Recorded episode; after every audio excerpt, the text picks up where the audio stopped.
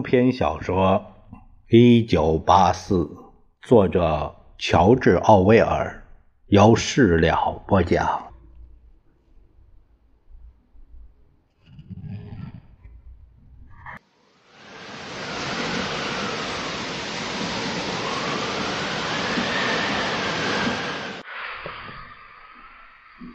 温斯顿环视了一下。位于查林顿先生店铺上的那间简陋小屋，窗旁的大床已整理好，放着粗糙的毛毯和不带枕巾的枕头。壁炉上十二小时的老式座钟滴滴答答地走着。温斯顿上次来时买下的玻璃镇纸就摆在角落处的折叠桌上。在半明半暗的屋子里发着柔和的光。壁炉的围栏中有一只破旧的铁油炉、一口锅和两个杯子，这都是查林顿先生提供的。温斯顿将炉子点着，煮起了水。他带来的信封里装满了胜利牌咖啡。和糖晶片钟走到七点二十分，确切的说是十九点二十分，而他会在十九点三十分到。愚蠢，愚蠢！他在心里不停的说：“这是自找的，毫无道理，自杀一般的蠢事，在党员。”可能犯的所有罪行中，这是最难隐藏的。事实上，他看到玻璃镇纸倒映在折叠桌的影子时，第一次萌生了这个想法。正如他所料，查林顿先生痛快地将房间租给了他，他很高兴。这给自己带来了几块钱的收入。当他得知温斯顿为了和情人约会而租房时，竟一点都不吃惊，也没有表现出令人讨厌的心照不宣。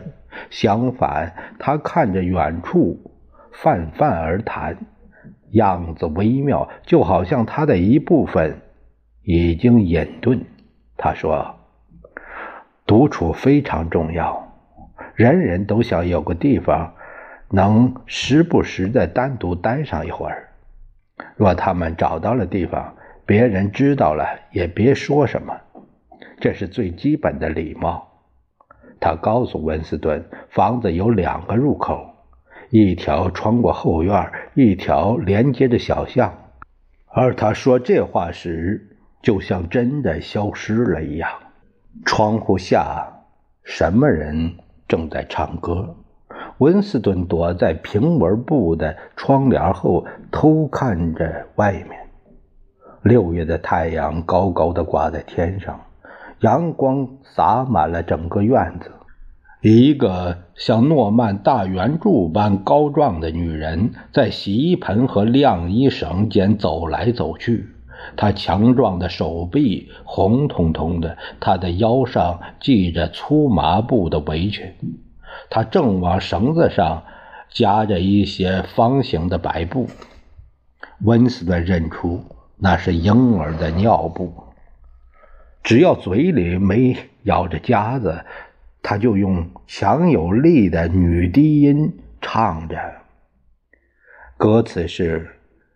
不过是毫无希望的幻想，消失的如此之快，像四月的日子。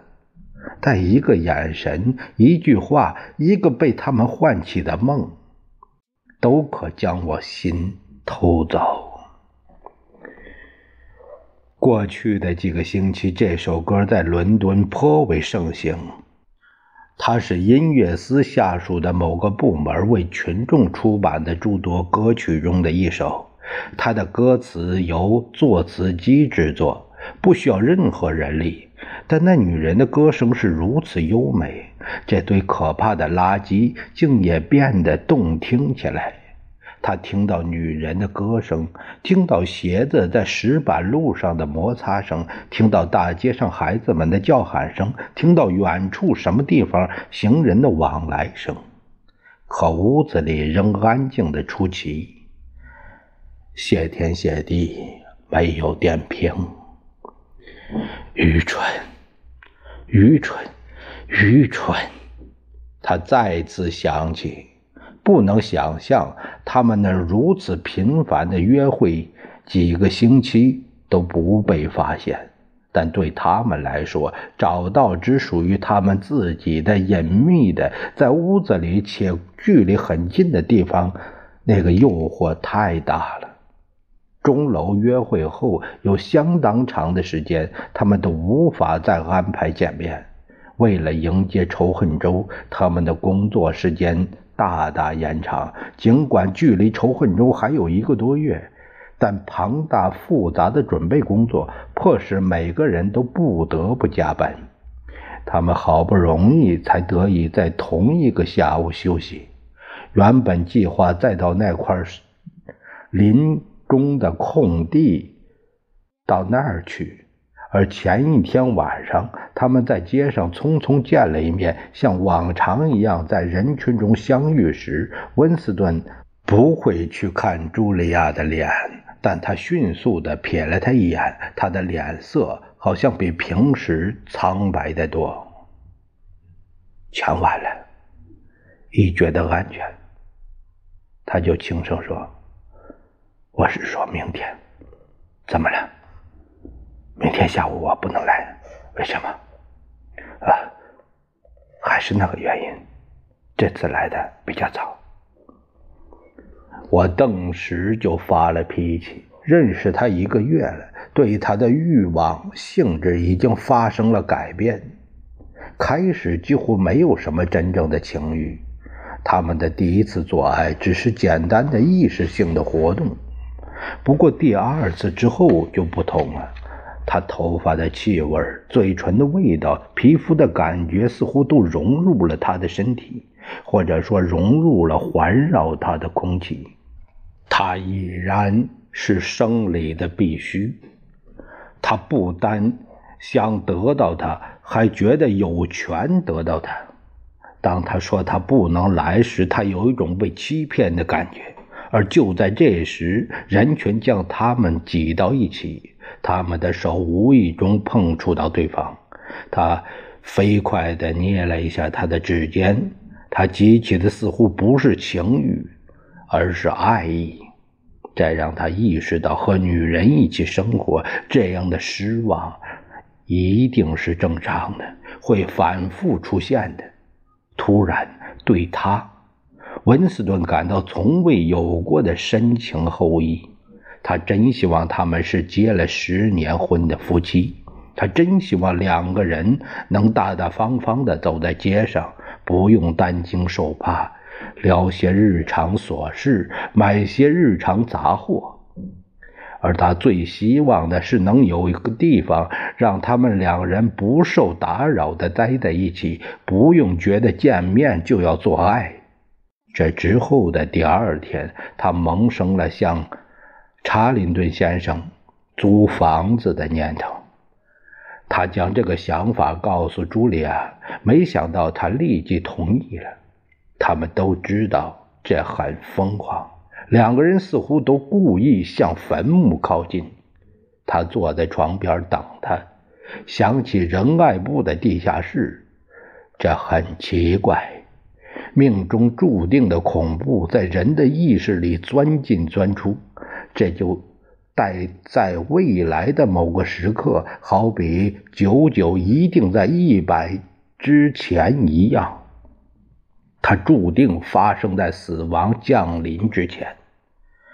没有人能避开它，但也有可能将它推迟。只是偶尔在神志清醒的情况下，人会任性的缩短这段时间。这时，楼梯上响起了急促的脚步声。茱莉亚突然出现在屋子里，带着一个棕色的帆布工具包。就是他经常看到他上下班时带的那个。他走过去，将他揽在怀里，他却急急忙忙地挣开它，因为多少他还提着东西。就等半秒，看看我给你带来什么，是不是带来了垃圾胜利咖啡？我想你带了，你可以把它扔掉了，我们不需要它。看这儿。他跪下来，打开包，将上面的扳手、螺丝刀一一拿开，露出包底儿几个干干净净的纸包。他递给温斯顿的第一纸包，摸上去既熟悉又有点奇怪，装满了沉甸甸的沙子一般的东西，摸到哪儿那就塌下去。是糖吗？真正的糖。不是糖精，是糖。这还有条面包，正经的白面包，不是咱们吃的那种劣质货。还有一小罐果酱。这是一听牛奶，但是看，这才是让我们得意的东西。我把它包起来，因为他不需要告诉他包起它的原因。整间屋子里都弥漫着。浓烈的香味那味道似乎来自温斯顿的幼年。不过，就算在今天，偶尔仍能闻到。有时他在房门关上前飘出来，穿过走廊；有时在熙熙攘攘的大街上时隐时现。是咖啡，真正的咖啡。这是内档的咖啡。这儿整整一公斤，你怎么弄到这些东西？这些都是内档的东西，这些猪没有什么是弄不到的。不过侍者、服务员还有其他一些人可以偷着拿点看这个，我还弄到了一小包茶。温斯顿在他身边蹲下，将纸包撕开一角。哎呀！真正的茶叶，不是黑莓的叶子。最近茶叶挺多的，他们占领了印度，还是哪儿？他说的含含混混。听着，亲爱的，转过身，背对着我，三分钟就好。去床那边坐着，别太靠近窗口。我不喊你，别转过身来。温斯顿心不在焉的隔着布帘儿往外看。院子里那个手臂通红的女人仍在洗衣盆和晾衣绳之间走来走去。她从嘴里取出两个夹子，充满感情的唱着：“他们说时间可以医治一切。”他们说你终究会忘记，但这些年的笑与泪仍牵动着我的心弦。他将这充满废话的歌词记在心底，他的歌声伴随着甜美的夏日空气飘扬直上，非常悦耳，还带着愉快的忧伤。所有的一切都让人觉得，假使六月的傍晚一直持续下去，假使要洗的衣服没完没了，那他就会心满意足的一面晒尿布，一面唱情歌，足足待上一千年。他突然想起来，他还从未见过哪个党员发自肺腑的独自歌唱，这有些奇怪。这样做像是自言自语，既怪异又危险。也许人只有在濒临饿死的情况下，才想放声歌唱吧。现在可以转过来了，茱莉亚说着。温斯顿转过身，有那么几秒，他几乎认不出他了。他原以为他会看到他的裸体，但他没有。她的变化比赤身裸体还要让他吃惊。她化了妆，她一定是在群众居住区什么店里买了一套的化妆品。她的嘴唇涂得鲜红，脸颊铺了腮红，鼻子上也打上了粉，而她。在眼皮下涂的东西，则将他的双眼衬得更加明亮。他的化妆技术说不上多纯熟，不过这方面温斯顿也没有太高的要求。在此之前，他还从没看到过哪个女性党员往脸上抹化妆品。她的脸神采奕奕，令人吃惊。不过，是在恰当的地方轻轻地拍上一点粉，就让她漂亮了那么多。不仅如此，她的女人味儿也更浓了。他短短的头发和男子气的制服又强化了这点。他把她抱在怀里，闻到了一股人造紫罗兰的香味儿。他记起来了。在地下室里那个昏暗的厨房，想起那女人黑洞洞的嘴，那女人用香水和他的一样，但现在这似乎已无关紧要。还用了香水没错，亲爱的，还用了香水你知道接下来我要做什么吗？我要去弄一件真正的女士连衣裙，我把它穿上，不再穿这讨厌的裤子了。我要穿丝袜，穿高跟鞋，在这个房间里，我要当女人，不当党员同志。他们脱掉衣服，爬到那巨大的红木床上。这是他第一次在他面前赤裸着身体，之前。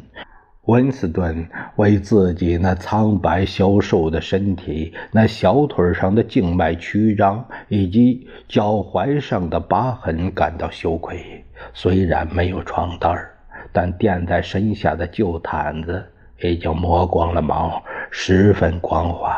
床又大又有弹性，出乎他们的意料。这里面肯定长满臭虫。可谁在乎呢？茱莉亚说：“除非在群众家里，现在也看不到双人床。小时候，温斯顿偶尔会在双人床上睡觉，茱莉亚则记不起自己睡过。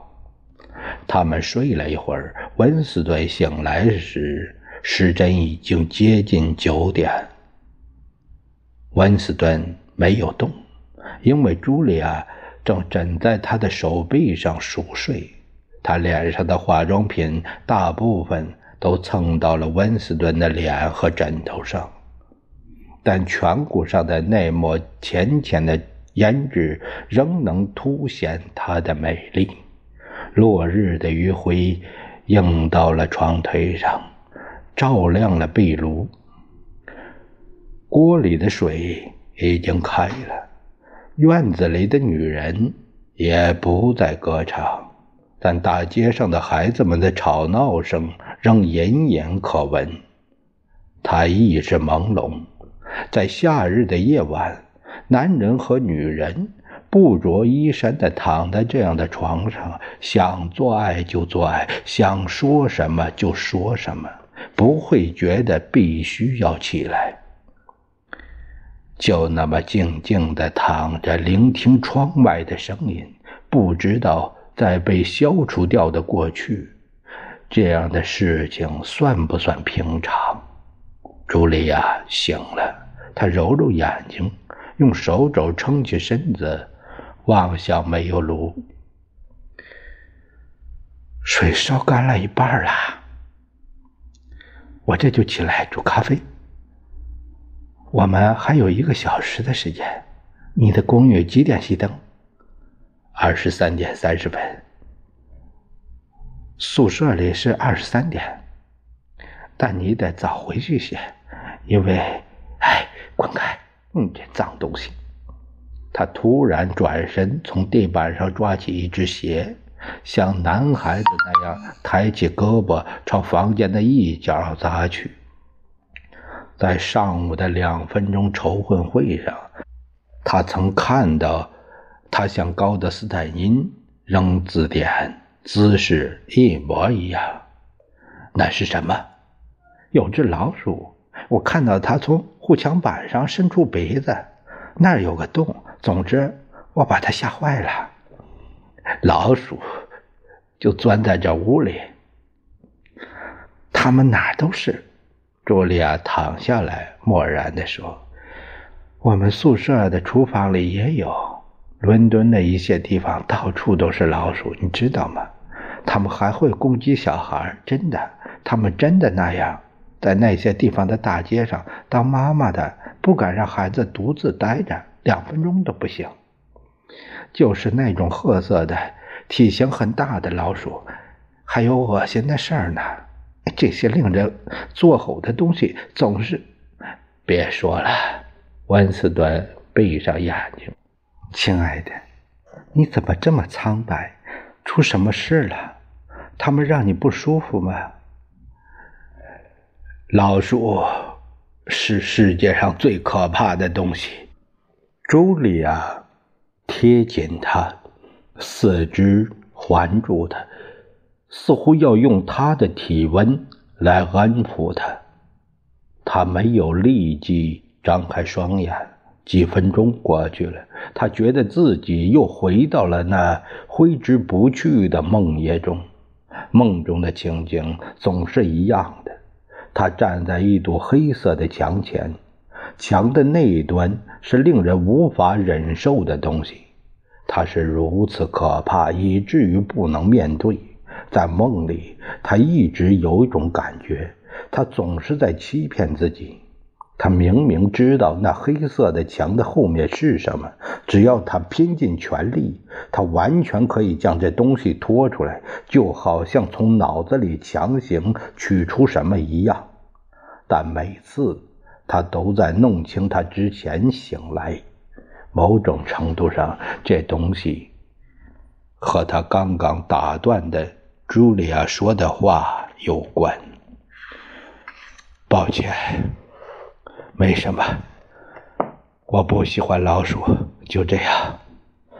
别担心，亲爱的，我不会再让那恶心的东西待在这儿。走之前，我会用布把洞堵住。下次来时，我再用些石灰把它严严实实的塞起来。恐慌的感觉已褪去了一半。温斯顿多少有些不好意思，他靠着床头坐起来。茱莉亚走下床，穿好衣服，做起了咖啡。一股浓郁的香味从锅里飘出来，刺激着人的感觉。他们关上窗户。不想引起外面人的注意，生怕他们寻根问底儿。加了糖的咖啡味道更好了，像丝绸般的棉花。喝了多年糖精的温斯顿几乎忘掉这种味道。茱莉亚一只手揣着口袋，一只手拿着抹了果酱的面包，在屋子里踱步而行。他撇撇书架，就折叠桌的修理方法发表看法。他用力坐了坐那把破扶手椅，看椅子是不是舒服。他又饶有兴趣地查看了一下那十二小时的座钟。他将玻璃镇纸拿到床上，以便在亮一点的地方。看清楚他，但温斯顿却从他手里拿走了它。他被他那柔和如雨水的色泽深深吸引。你觉得它是什么？我想，他什么都不是。我的意思是，我觉得他从未派上过用场，这正是我喜欢他的原因。要是有人能读懂他，他就是他们忘记篡改的一段历史，是从一百年前传来的信息。还有那边的画。他冲着对面墙上的画点了一下头。它也有一百年的历史吗？比那更早，大概有两百年。我不敢确定，也没人说得清。今天随便什么东西，你都不能知道它到底有多少年的历史。他走过去去看，就是这儿。老鼠从这儿伸出杯子，说着，他朝画下方的护墙板踹了一脚。这是什么地方？我好像在什么地方看到过他。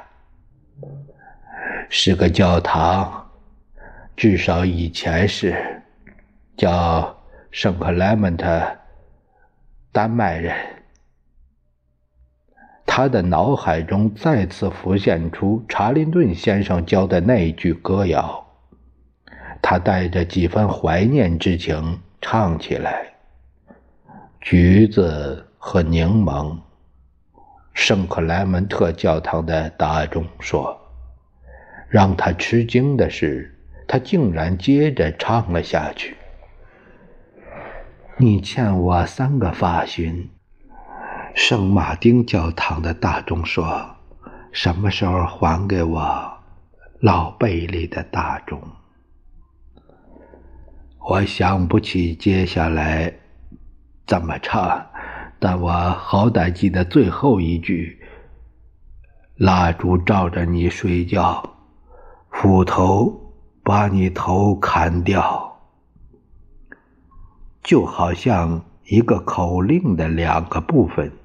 在老贝利的大钟后，一定还有一段。也许只要给查林顿先生适当的提示，他就能将它从记忆中挖出来。谁教你的？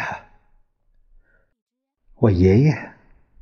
当我还是个小女孩时，他经常对我唱。我八岁的时候，他被蒸发了。不管怎样。他不见了，我想知道柠檬是什么。我见过橘子，那是一种皮很厚的黄颜色的水果。我还记得柠檬，啊，它在五十年代很常见，很酸，闻一下都能把牙齿酸倒。我打赌，花后面一定藏着臭虫。哪天有时间，我把它摘下来，好好打扫一番。咱们差不多该走了。我卸下妆，真烦人。等会儿我再把你脸上的唇膏擦掉。温斯顿又在床上躺了几分钟，屋子慢慢的变暗。他转身对着光，凝视那块玻璃镇纸。让人爱不释手的不是那块珊瑚，而是玻璃的内部。